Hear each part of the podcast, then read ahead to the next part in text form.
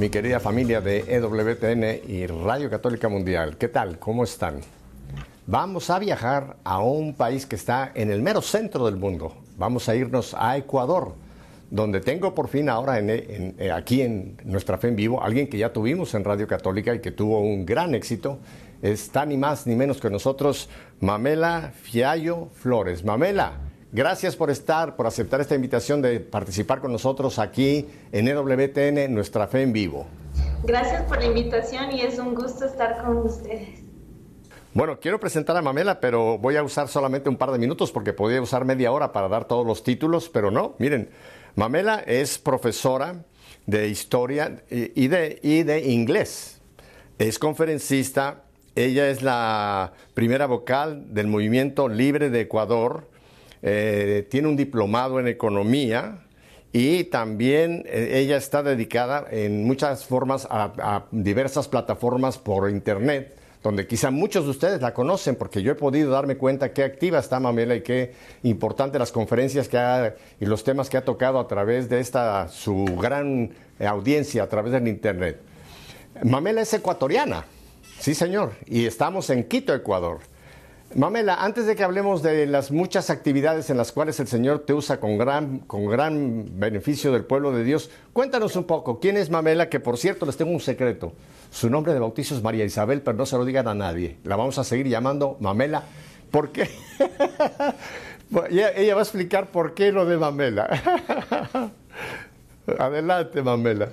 Bueno, sí, eh, mi abuela materna era una mujer de gran fe y trajo agua del río Jordán desde Tierra Santa para bautizar a sus nietos en el Palacio Arzobispal con la misma agua que nuestro Señor. Y ahí me bautizaron María Isabel. Mm. Y yo, eh, como soy bastante parlanchina, siempre lo fui, empecé a hablar a los seis meses de edad, pero no muy claro. Entonces mi primera palabra cuando me preguntaron, ¿cómo te llamas? Decía mamel. Y de mamel se pasó a mamel. y desde que mi hermano lo, hizo. Ah, muy bien. Y desde entonces siempre me han dicho Mamela. Ya, así te conocemos, así te conocemos, así que vamos a seguir llamándote Mamela, no te preocupes. Cuéntanos un poquito de, Mamela, de tu vida. Eh, tú naces en, Quito, Ecuador, de, me decías que el apellido Fiallo tuyo es de origen ah, portugués. Cuéntanos un poco de ti para que la gente conozca, a la gente que tanto te ve en las plataformas, pero que conozcan un poco de ti personalmente, Mamela. Bueno, sí, yo efectivamente nazco en la mitad del mundo, en Quito, Ecuador, pero mi madre migra a los Estados Unidos y yo me crié allá toda mi educación en primaria. Vuelvo al Ecuador donde hago mi educación secundaria y mi educación eh, universitaria la hago en Argentina.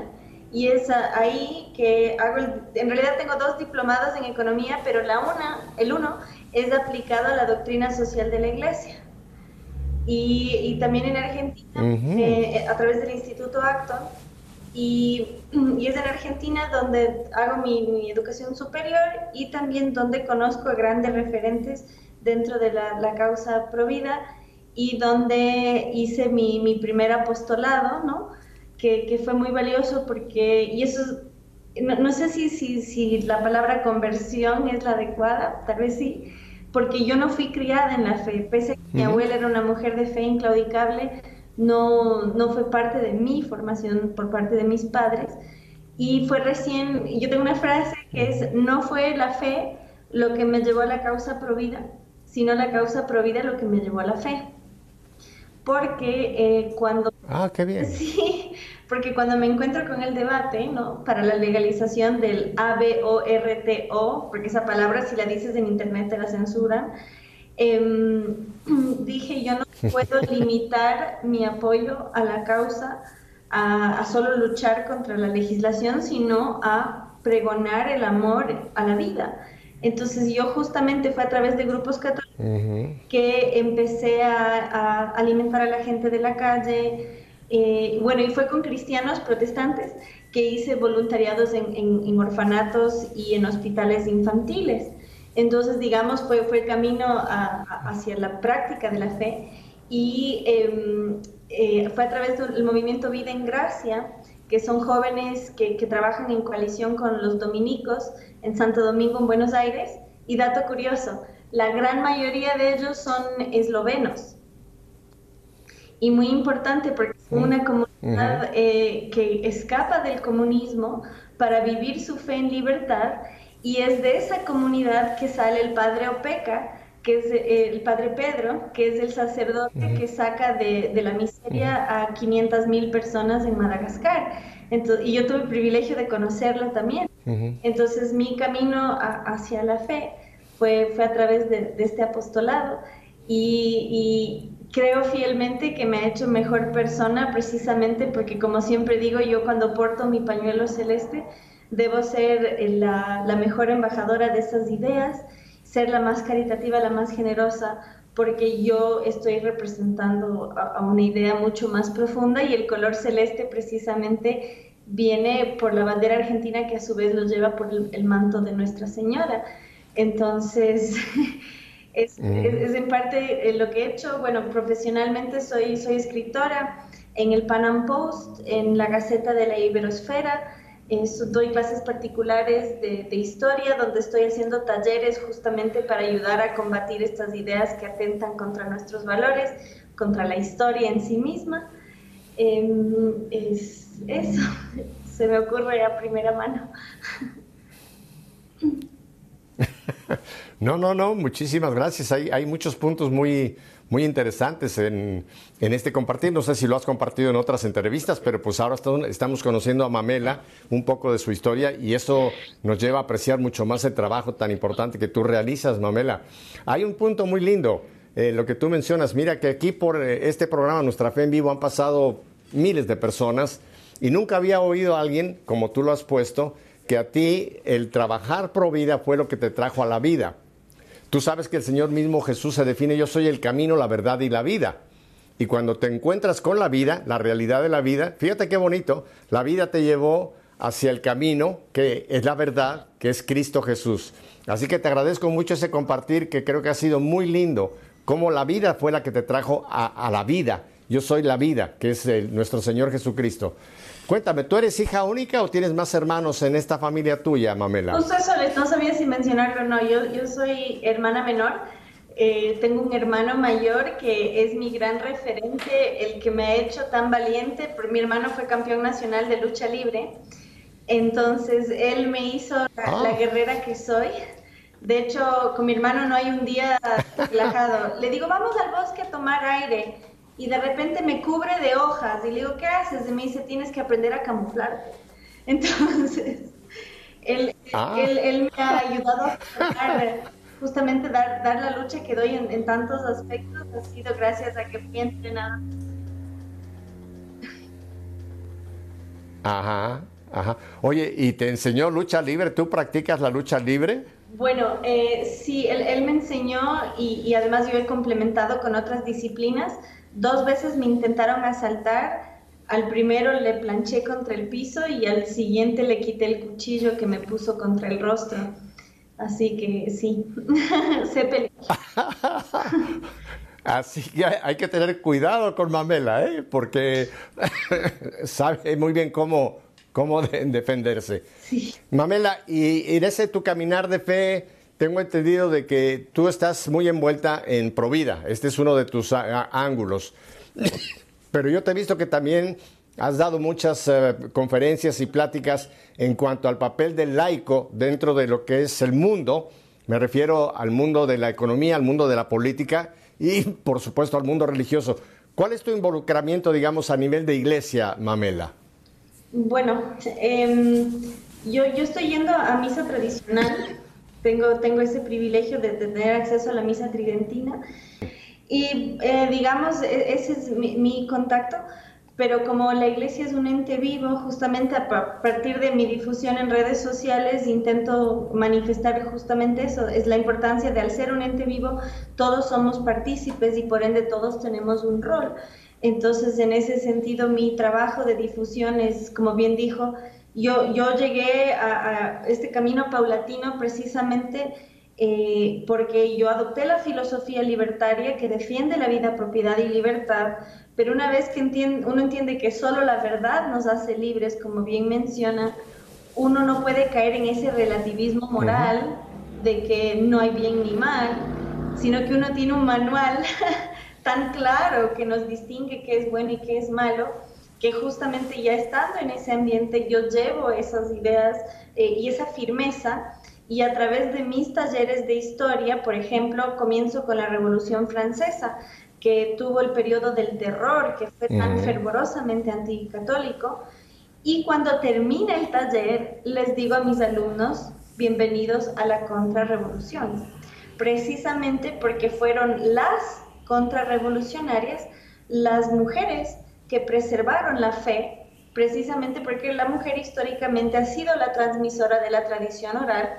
Entonces, en ese sentido, también invito a, mi alumnado a comprender el rol de la mujer en la preservación de la tradición, en la transmisión de la fe, y eso también ayuda a combatir estas ideologías postmodernas que vienen a fragmentar la base social que es el hombre y la mujer y más bien romper ese relato victimista hacia la mujer, más desde la fe, lo dije justamente hoy en Twitter, ¿a quién se le ocurre decir que la Iglesia Católica promueve la violencia hacia la mujer cuando la Iglesia Católica es la única que profesa que hasta Dios tuvo madre?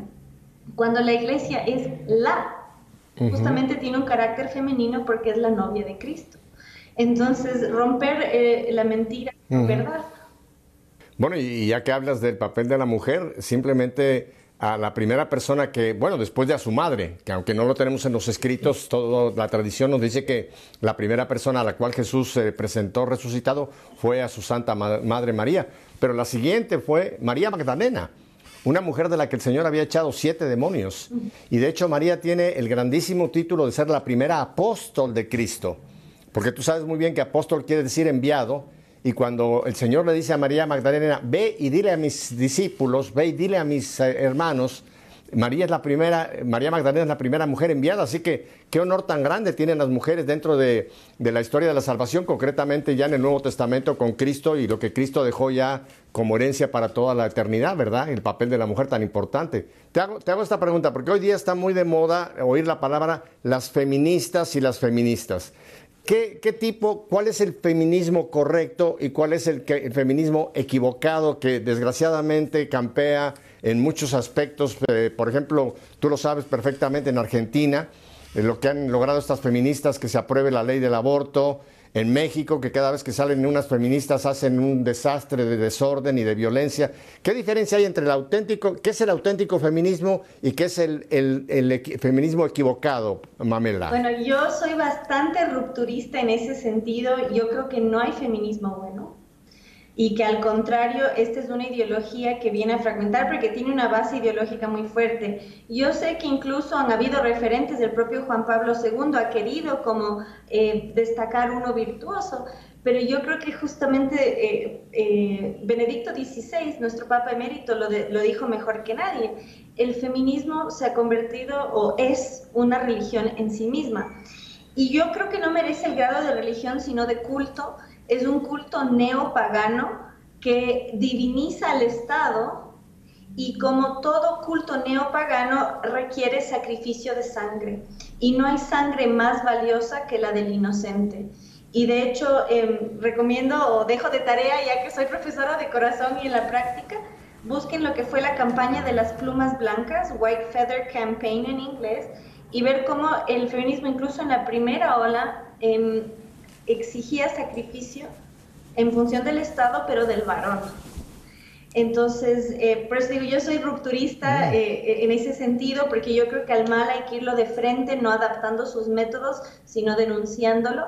Y por eso yo tengo la campaña femenina sí, feminista no, precisamente porque hay que exaltar la feminidad, su función, su rol, su elemento sagrado, para aplastar a esta ideología o mejor dicho, para que nuestra voz resuene con tanta fuerza que ese ruido quede, eh, digamos, eh, más bajo.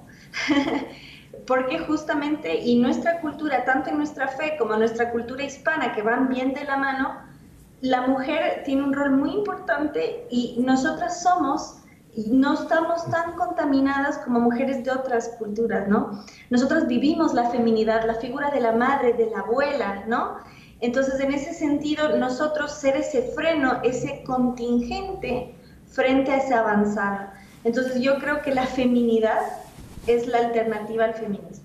Y es precisamente honrar la herencia, la sabiduría y el conocimiento de nuestras madres, abuelas, y qué mejor ejemplo que Nuestra Señora, en lugar de caer en ideologías humanas que nos quieren hacer creer que hombre y mujer estamos enfrentados.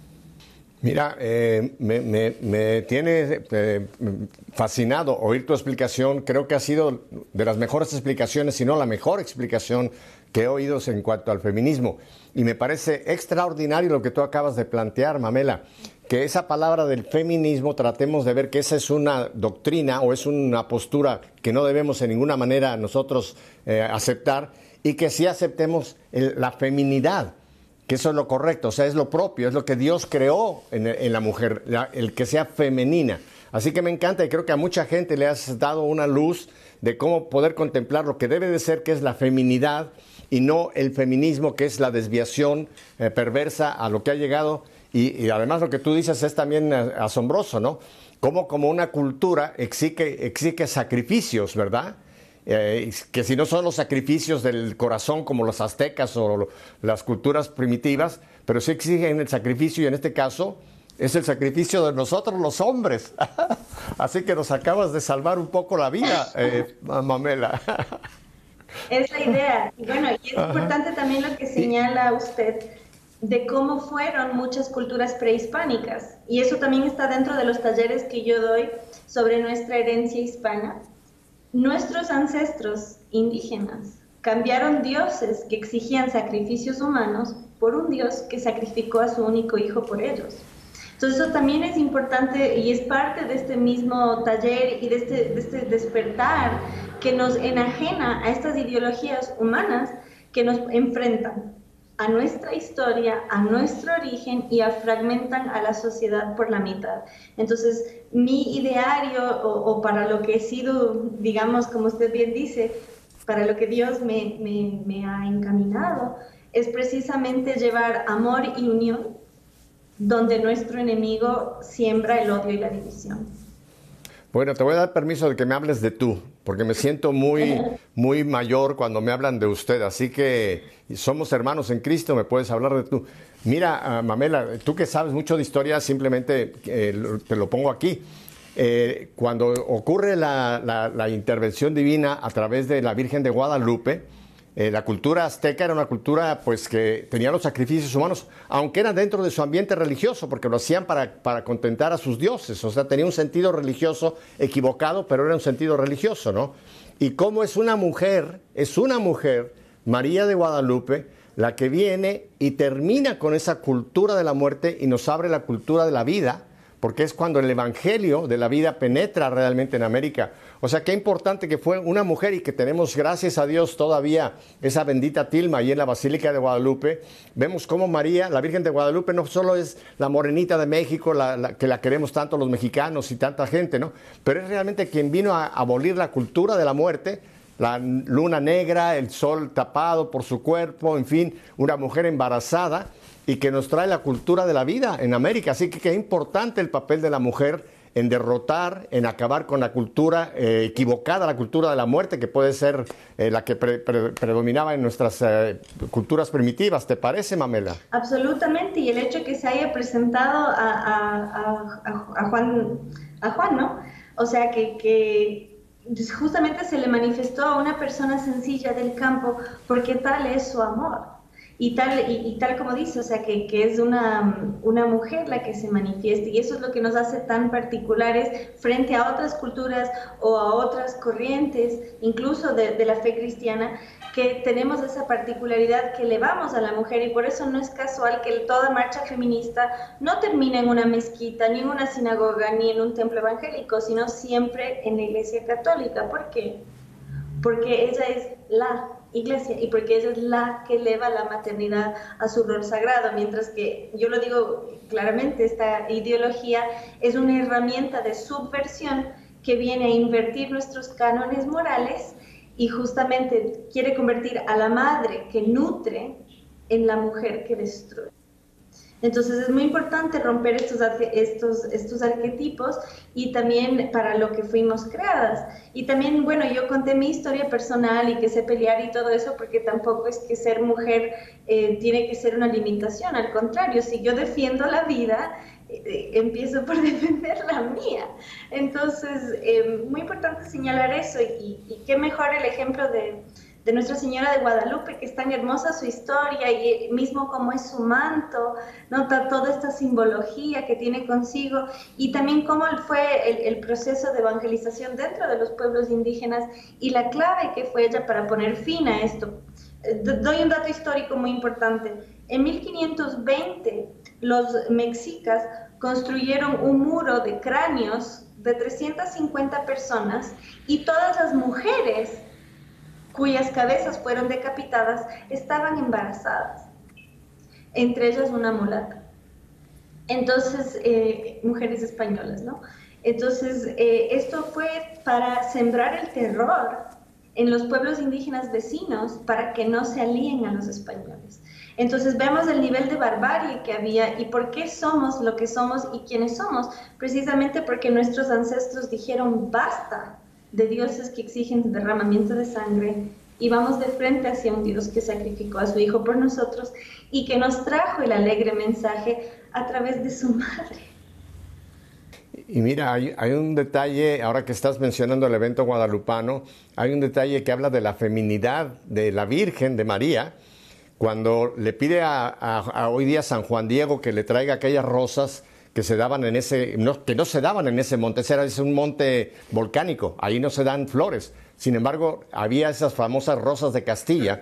Y cuando Juan Diego le trae a la Virgen, antes de llevar las eh, flores al obispo, dice el, el Nicarmo Poúa que la Virgen con sus manos las arregló. A mí me fascina ese detalle porque habla de, ese, de esa feminidad de la Virgen, ¿verdad? Como buena mujer Va a ir San Juan Diego, es como hoy día una, esposa cuando el hombre va a salir, le arregla la corbata, le dice, a ver, ponte guapito, te lo peina un poquito. La Virgen le dice, espérate, déjame te arreglo las flores, hizo el arreglo floral y se lo manda al obispo. Qué detalle tan, tan femenino de la Virgen, ¿verdad? Precioso y me encanta que lo señale precisamente porque es eso, es embellecer el espacio donde uno está. Y eso tiene una fuerza inexplicable porque la belleza tiene un valor en sí mismo.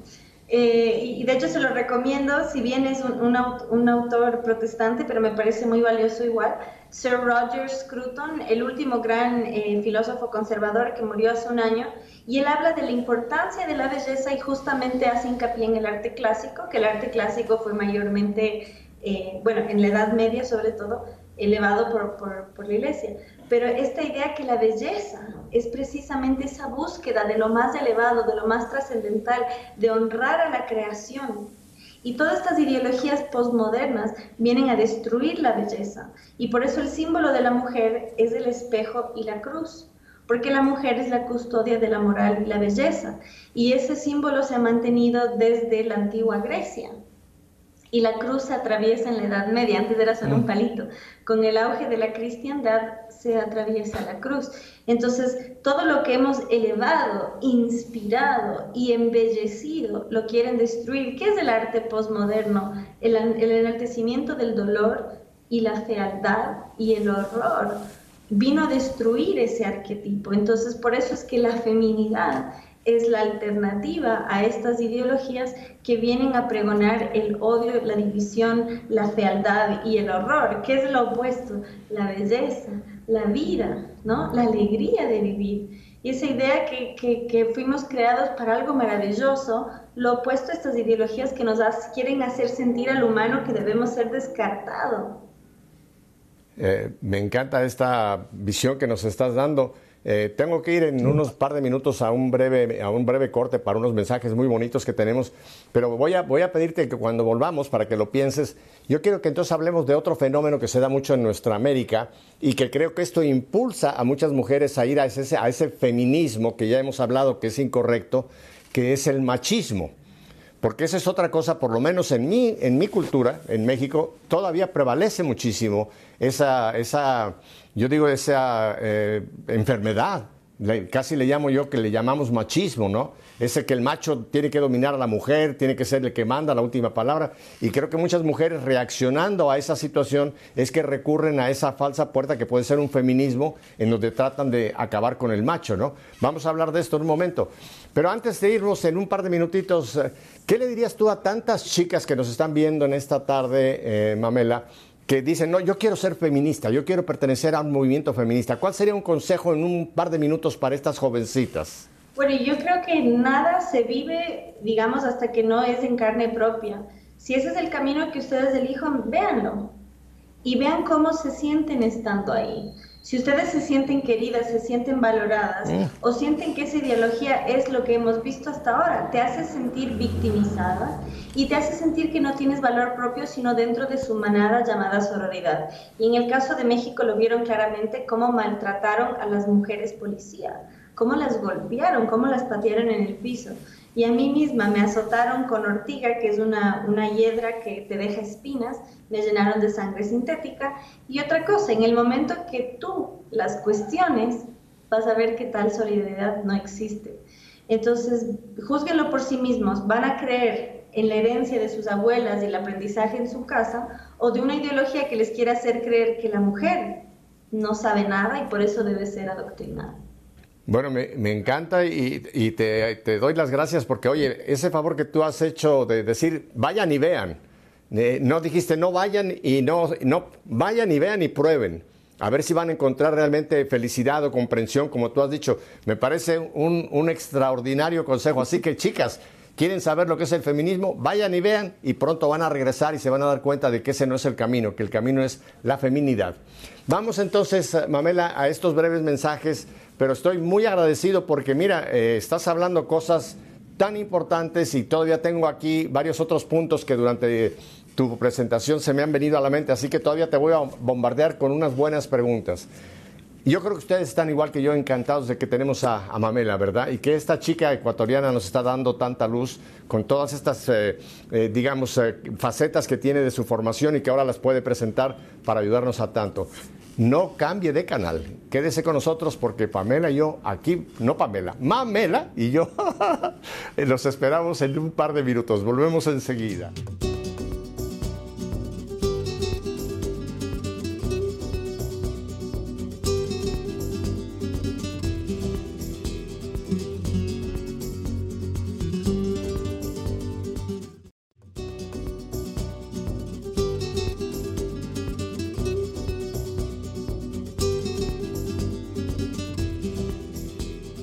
Nosotros hemos cumplido nuestra promesa. Mamela y yo nos quedamos aquí esperándolos a ustedes. Mamela, antes de ir a estos breves mensajes, yo te dije que quería hacerte esta pregunta porque me interesaría mucho por tus estudios. Descríbenos este fenómeno que, se da en nuestra sociedad, creo que es mundial, porque en las culturas árabes también, pero vamos a hablar de nuestra América. Esta, esta, esta situación del machismo y cómo la mujer muchas veces reacciona a esta realidad en, el camino equivocado. ¿Qué, nos puedes tú presentar? ¿Qué cuadro tú ves en todo esto? Pues como rupturista que soy, yo le voy a refutar, querido Pepe. ¿Por qué? El machismo es un término ideológico que nace en los círculos sociológicos de España y que entra a América mediante México. Y pretendían imponer este término a la par del marianismo pero el marianismo no tuvo éxito, que era esta idea que si una mujer tenía una conducta tradicional, era marianista. ¿Por qué? Porque era influida por María. Pero claro, eh, no solo no tuvo éxito, mm. sino que no era conveniente. ¿Por qué? Y perdónenme la vulgaridad. Si yo, como mujer, le digo a otra mujer, P-U-T-A, a mí me van a acusar de machista. ¿Qué significa eso? que la mujer es incapaz de obrar mal. El feminismo dice que lucha contra los estereotipos, pero en realidad los exacerba, porque hace que la mujer sea incapaz de ser violenta, que la mujer sea incapaz de obrar mal y que si la mujer es violenta y obra mal, es por culpa del macho, es por culpa de esta supuesta cultura, cuando la realidad es muy distinta. En México, cuatro de cada diez hombres denuncia haber sido violentado por una mujer pero solo el 4% denuncia. Entonces, si supuestamente hay esta cultura tan violenta hacia la mujer, ¿por qué hay tanta violencia hacia el varón? Otra cosa, nueve de cada diez asesinados en México son varones.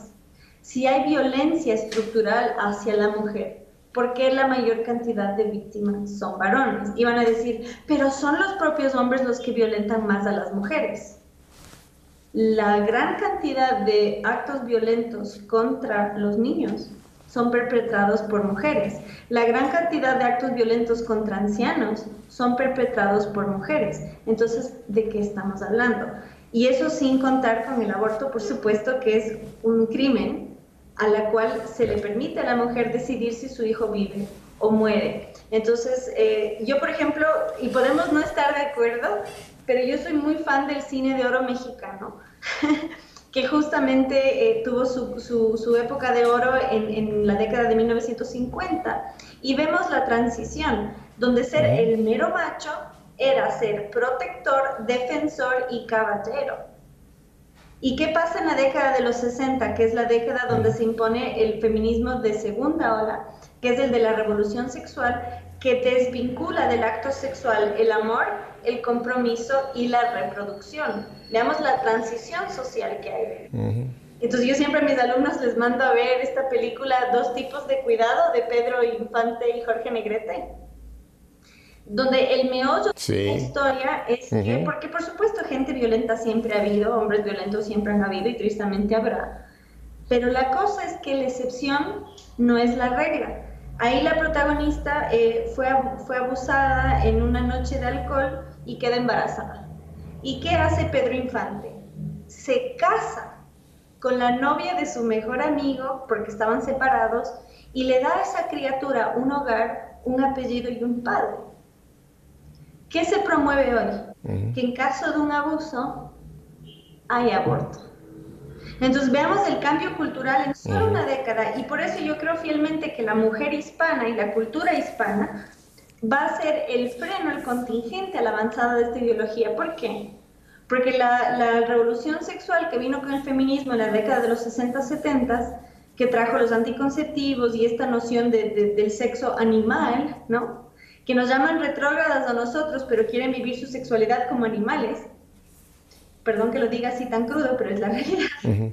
en, los países eh, del primer mundo, sí, en los países del primer mundo, esto también trajo consigo el aborto, pero en nuestros países no, porque nuestra cultura no lo tolera.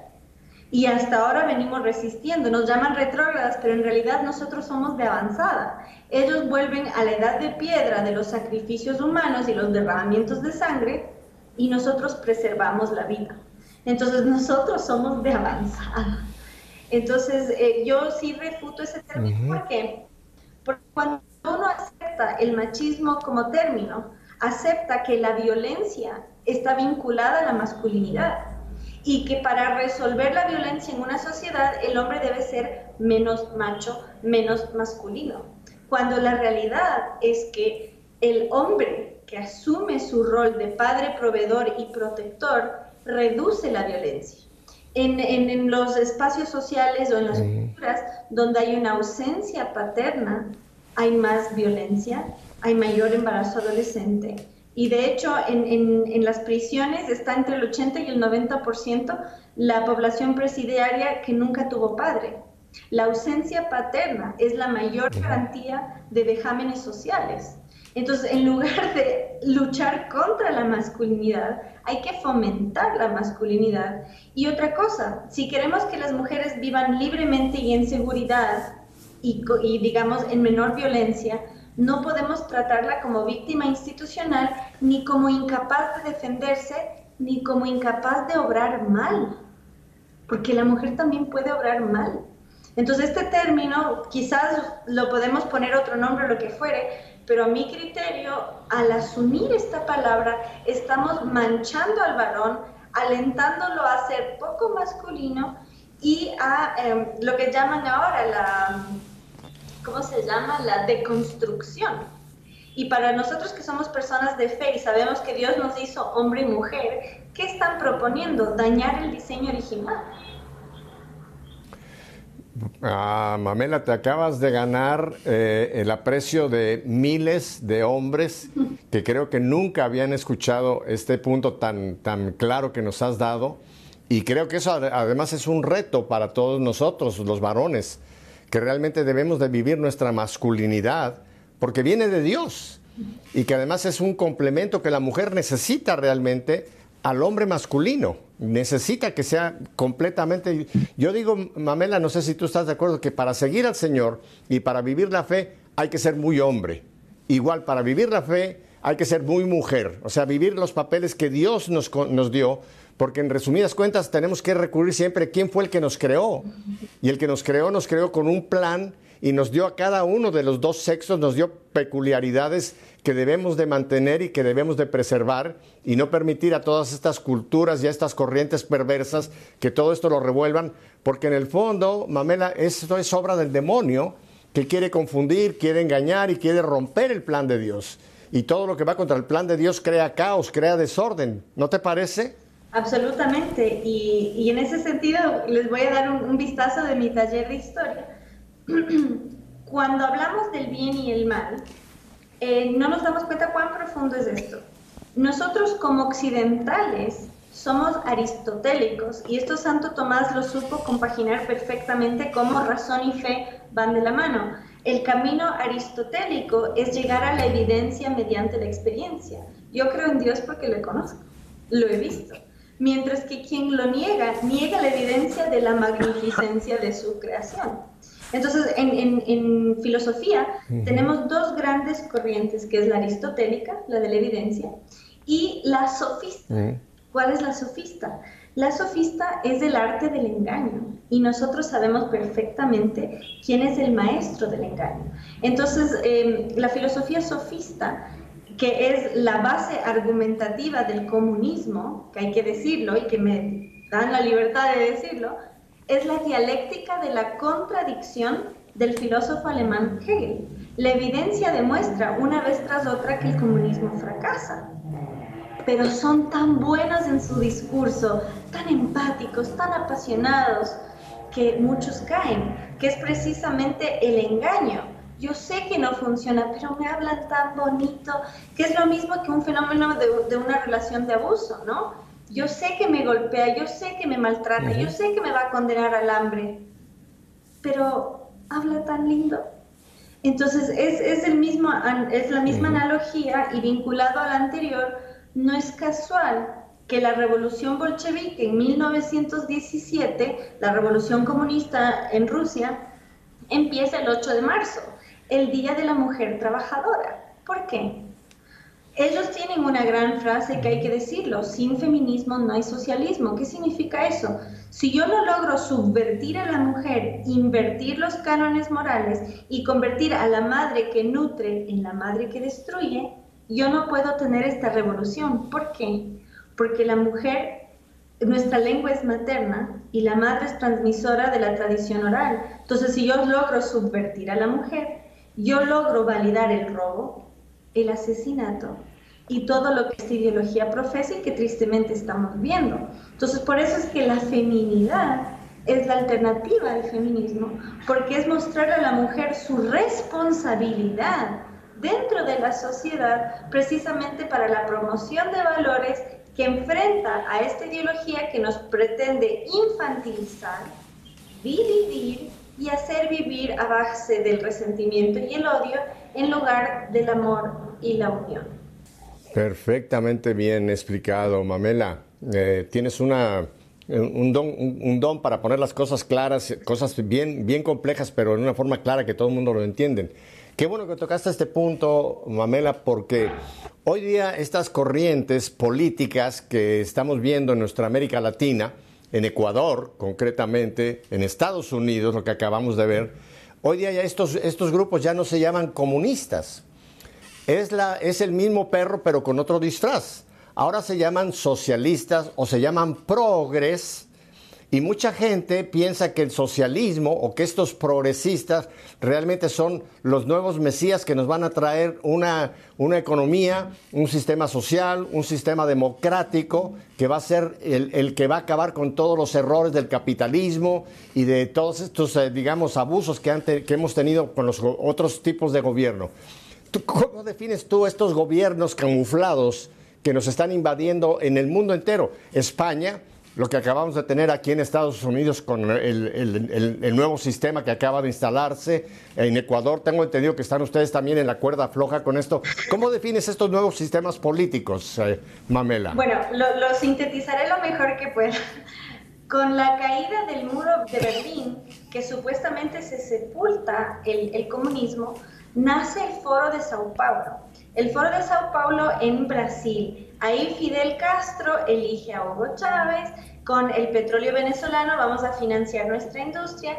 Brasil va a ser un punto estratégico porque es el país con más fronteras dentro de Sudamérica y es grande en, infraestructura. ¿Qué pasa? Cuando sube al poder Jair Bolsonaro, que dato curioso, consagró a la nación al Inmaculado Corazón de María. Y se me pasó el detalle, abro paréntesis. En 1917 precisamente es la aparición de Fátima, que advierte el peligro del comunismo para la comunidad de la fe y para el mundo, precisamente porque es una ideología que se va, que atenta contra todos los mandamientos en orden y por supuesto a, a, la vida y a la tradición y es abiertamente persecutoria, es abiertamente pagana, porque rinde culto a la figura y no a quien merece. Entonces, em, respecto a esta pregunta, con la subida al poder de Jair, de Jair Bolsonaro, pierde la izquierda su refugio. ¿Y a dónde se va? A México. El grupo de Puebla, gracias a la administración de, López Obrador, eh, se siente acogida y ahora en lugar de ser comunista, como fue hasta 1989, eh, deja de ser socialista como lo fue hasta hace dos años y pasa a ser progresista. El progresismo nada tiene que ver con el progreso, sino con pasos progresivos hacia el totalitarismo. ¿Y qué es el totalitarismo? Que todo esté bajo el poder de un ente central. Y otra cosa, el progresismo nos quiere hacer creer que progreso es olvidarnos de nuestras tradiciones, que progreso es todo aquello que es nuevo y es opuesto a lo anterior. Entonces, por eso es que yo digo que la feminidad es la alternativa una vez más, porque es precisamente entender y aprender, por supuesto, de los errores también de nuestros ancestros, de nuestras tradiciones, de lo que vino antes.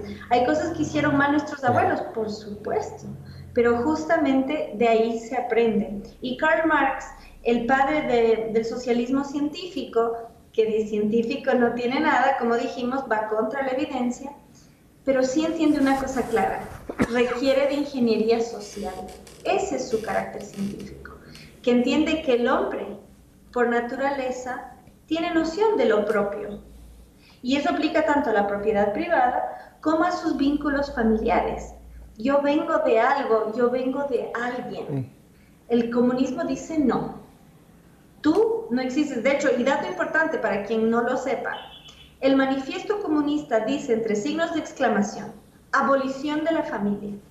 Y al lado dice, estas intenciones satánicas, palabras textuales, causan reacción hasta entre los propios comunistas. ¿Por qué? Te necesitan sin familia y sin noción de lo propio, porque la idea es que todo sea de todos y nadie sea de nadie.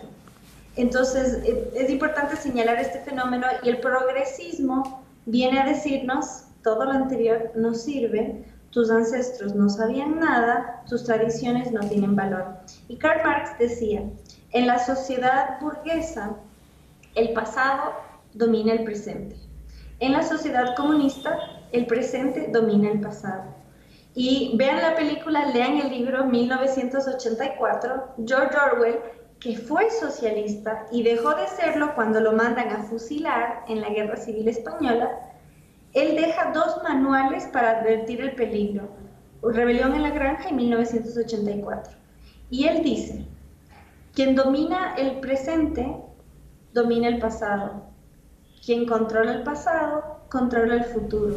Es decir, si yo logro escribir, reescribir la historia, yo puedo dominar el presente. Entonces estos movimientos nos quieren ir contra nuestras tradiciones, contra nuestro origen, contra nuestra historia. ¿Por qué? Porque yo no tengo nada que defender. Entonces si yo no tengo nada que defender, entonces puedo ser fácilmente reemplazado. Ellos nos quieren hacer ir contra nuestra herencia y contra nuestra descendencia. Quieren que deshonremos a nuestros padres y que matemos a nuestros hijos. Esta es una ideología no solo de subversión, sino de destrucción. Y tiene una funcionalidad política clara, ideológica aún más clara y esotérica perversa. Entonces, por eso es que nosotros como hispanos, como personas en la fe de cualquier eh, cultura, tenemos un rol muy importante. La batalla cultural es solamente un frente en la guerra entre el bien y el mal. Y nosotros debemos tener en claro de qué lado estamos, porque no se puede estar con Dios y con el diablo. Es la mejor explicación que he escuchado en tan conciso tiempo y creo que todo el mundo le has dejado clarísimo lo que son estos sistemas que están invadiendo en nuestros eh, países, Mamela. Los cinco valores que estos sistemas tratan de, robarnos, que son importantísimos porque no son valores religiosos, son valores humanos. El derecho a la vida, el matrimonio de un hombre y una mujer, el derecho de los padres de educar a la prole, la libertad religiosa y el bien común. Y estos tipos nos toman el bien común como su bandera pero arrasando con todo lo anterior para crear este desorden, porque es más que un orden, es un desorden lo que esta gente manipula para tener el control de la humanidad. Mi pregunta va a ser la siguiente, y quiero antes hacerte referencia, tú la debes conocer muy bien, la famosa carta de carta a Diogneto, esa carta de apologética de los primeros siglos de la iglesia. Cuando dice, y te leo aquí lo que dice, para decirlo en pocas palabras, los cristianos son en el mundo lo que el alma es en el cuerpo. Fíjate qué importante, y esto, esto estamos hablando del siglo, fines, del siglo segundo, siglo tercero.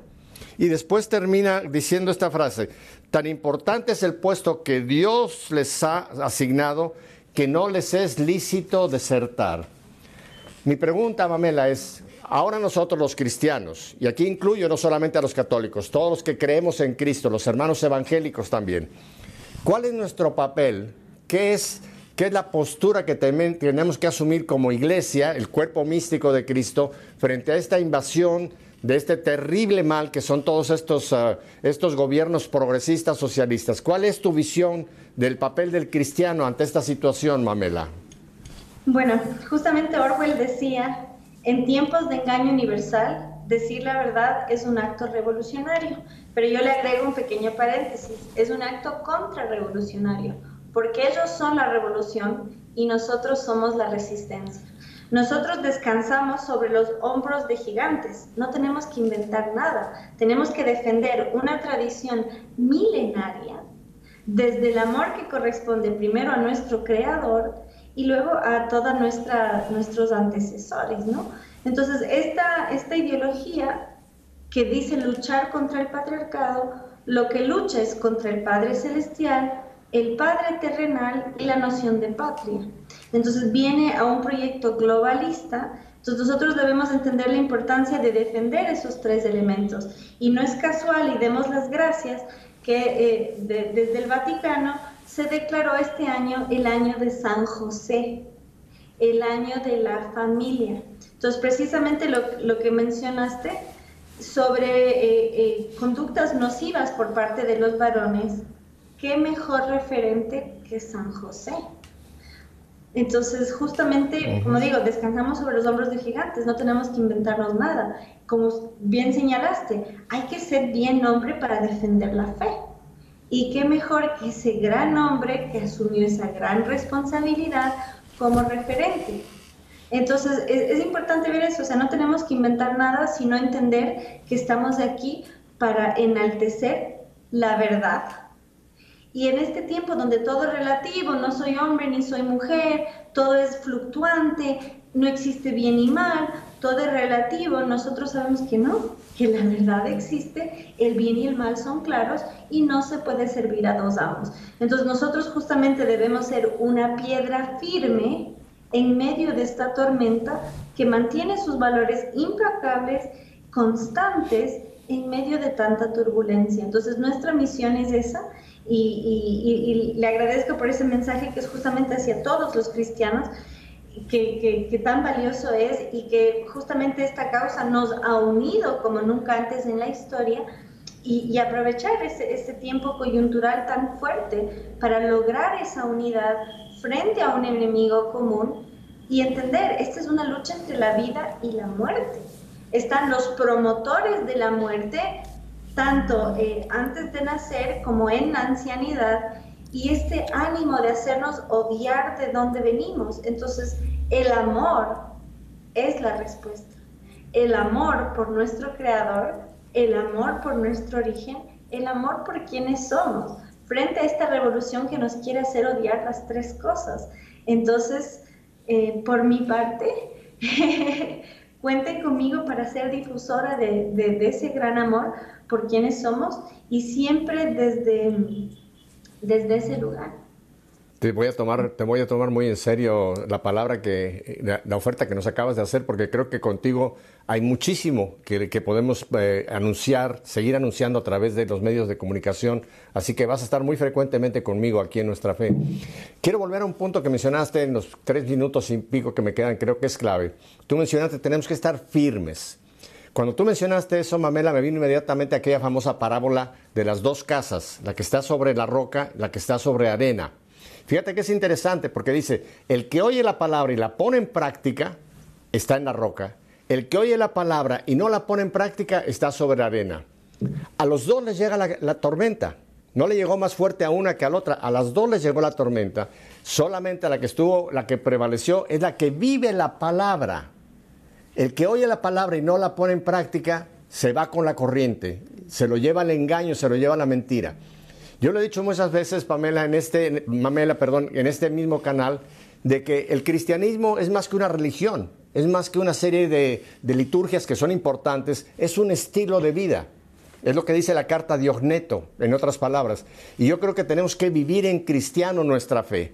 No solamente decir yo creo, sino vivir nuestra fe, que ese es el escudo, como dice Pablo, la coraza, el, escudo, toda la armadura espiritual que Dios nos da.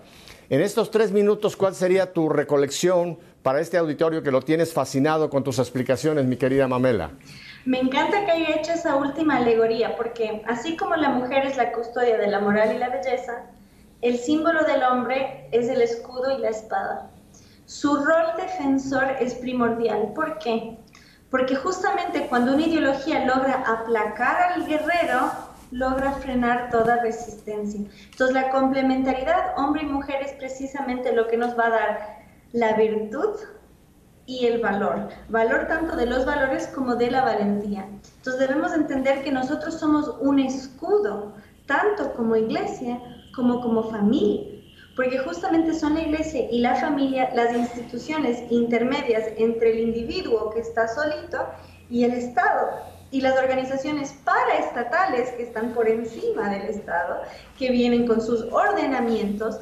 Entonces nosotros debemos ser la comunidad de la fe que funciona como escudo frente a estas ideologías para que nuestras mujeres no se vean absorbidas por una ideología que las hace odiarse a sí mismas y a su complemento como frente a estos organismos estatales y paraestatales que vienen a destruir la, familia, la fe y la sociedad en su totalidad. Entonces nosotros debemos tener en claro nuestro, em, nuestro rol como vanguardia eh, militante, como de retaguardia orante, porque es, es, importante en el ejercicio de la fe y en ese sentido creo que San Miguel Arcángel, que es justamente el jefe del ejército celestial, tiene un rol tan importante. Entonces, cuando oramos, también eh, tener presente esa milicia, ¿no?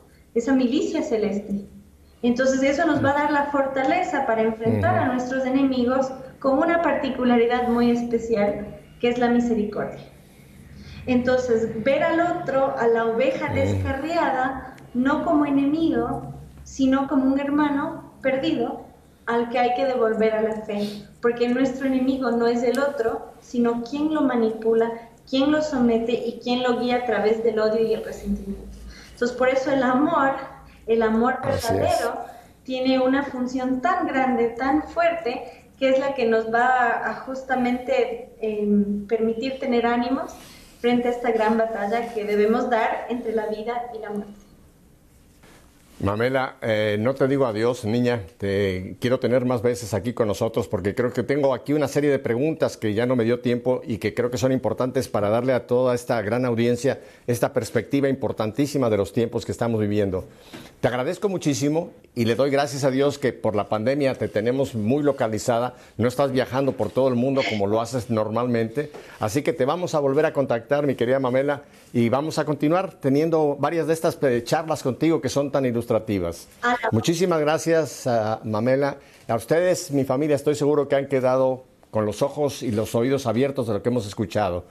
Ya saben mi despedida. Si Dios nos concede una semana más de vida, no pidamos más. Volveremos la próxima semana para seguir haciendo qué? Que nuestra fe sea en vida, nuestra fe en vivo. Hasta la próxima semana. Bendiciones. Hasta luego y gracias.